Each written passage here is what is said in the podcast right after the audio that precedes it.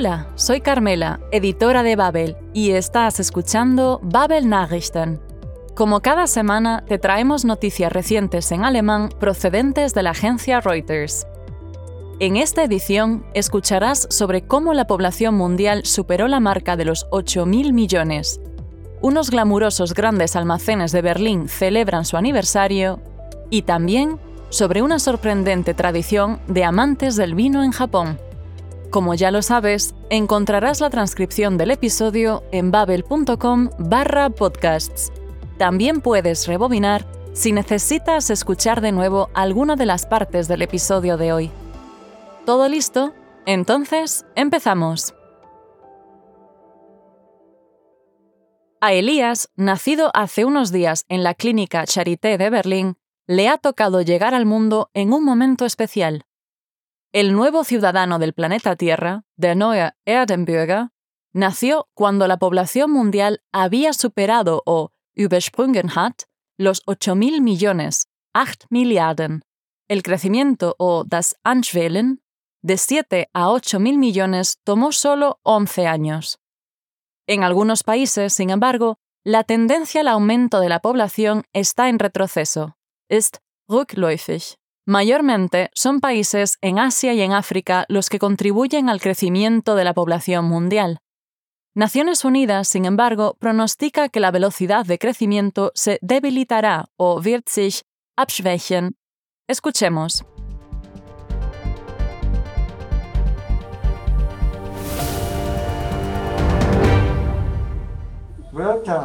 Der Start von Baby Elias in die Menschenwelt am Dienstag auf der Geburtsstation der Berliner Charité.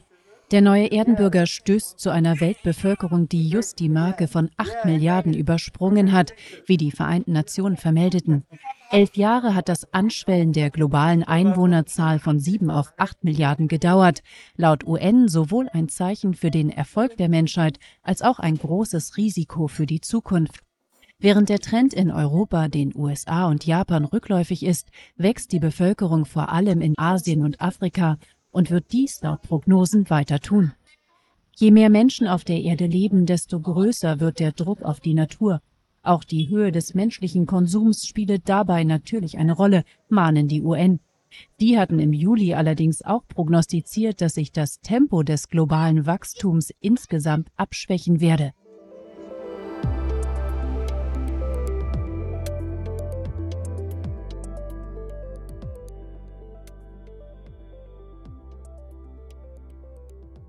En Berlín, un templo del consumo celebró hace poco su aniversario.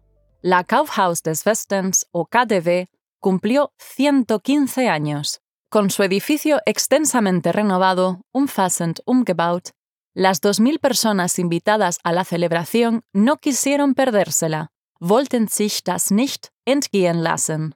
Entre ellos el actor Lars Eidinger y la actriz y presentadora Paulina Roginski. Lars Eidinger sabe muy bien por qué le tiene cariño a KDW. Porque tiene algo de la gran burguesía, weil es so was großbürgerliches hat. Pero como es típico en Berlín, también puedes encontrar allí personajes inquietantes, schräge Gestalten. Por su parte, Paulina Roginski ama el contraste del glamour con la denominada Berliner Schnauze, literalmente hocico berlinés, una expresión utilizada para referirse a los modales algo bruscos de quienes habitan la capital alemana. Escuchemos más detalles del festejo.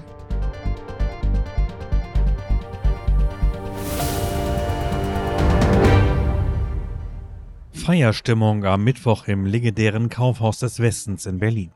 Das KDW feiert sein 115. Jubiläum.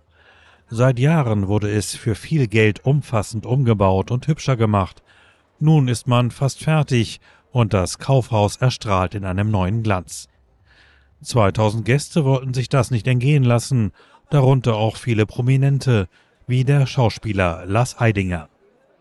Ja, ich habe das immer sehr geliebt, hier zu sein. Einfach weil es so was Großbürgerliches hat und weil man sich die Leute anschauen kann und diese Opulenz und trotzdem hat es so was sehr Berlin-typisches, finde ich. Also man sieht sehr schräge Gestalten und ähm, einfach hier Zeit zu verbringen. Gar nicht unbedingt äh, äh, hierher zu fahren, um was zu kaufen, sondern auch einfach um zu schauen.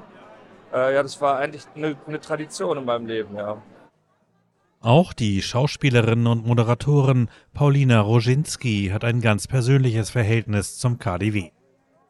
Ich liebe wirklich das KDW, weil es für mich immer einen Hauch Urlaub hat oder auch einfach Window-Shopping, dass man sich inspirieren lässt. Es hat einfach so einen ganz schicken, tollen Flair, trotzdem mit so einer Berliner Schnauze und so einer easy-going Art. Also ich finde, es ist perfekt. Also jetzt äh, mit der Renovierung ist, finde ich, sehr beeindruckend. Ist nochmal ein Ticken schicker und ein bisschen stylischer geworden.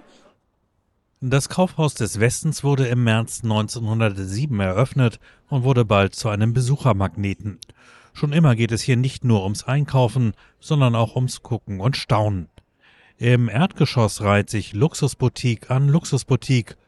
Und, das ist allgemein bekannt, Luxusprodukte gehen auch dann noch, wenn der Rest der Welt eher in Krisenstimmung ist.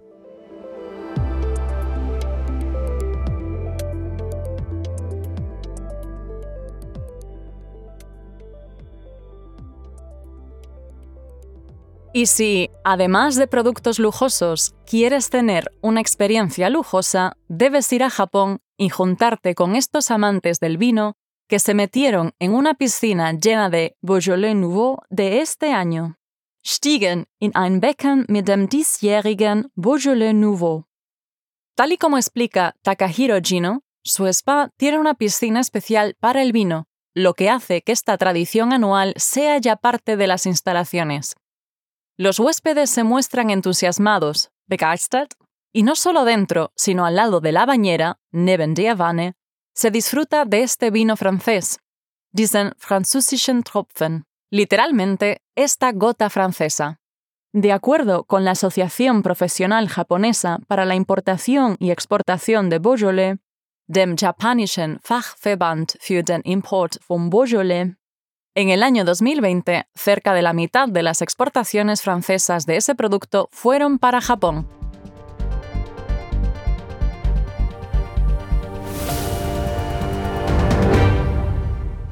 In Weinbaden, das klingt fast wie ein unmöglicher Luxus, besonders in Zeiten, wo sowieso alles immer teurer wird. Aber japanische Weinliebhaber stiegen trotzdem am Donnerstag in ein Becken mit dem diesjährigen Beaujolais Nouveau. Denn dabei handelt es sich um eine langjährige Tradition, wie Takahiro Jeno, der Sprecher eines Wellnessbades im Bergort Hakone, rund 80 Kilometer südwestlich von Tokio, genauer erklärt. Dieses Jahr machen wir das zum 18. Mal. Ein Weinbad gibt es in unserem Wellnessbad bereits seit den Anfängen, so dass aus dem Beaujolais Nouveau Tag bereits das Beaujolais Nouveau Bad geworden ist.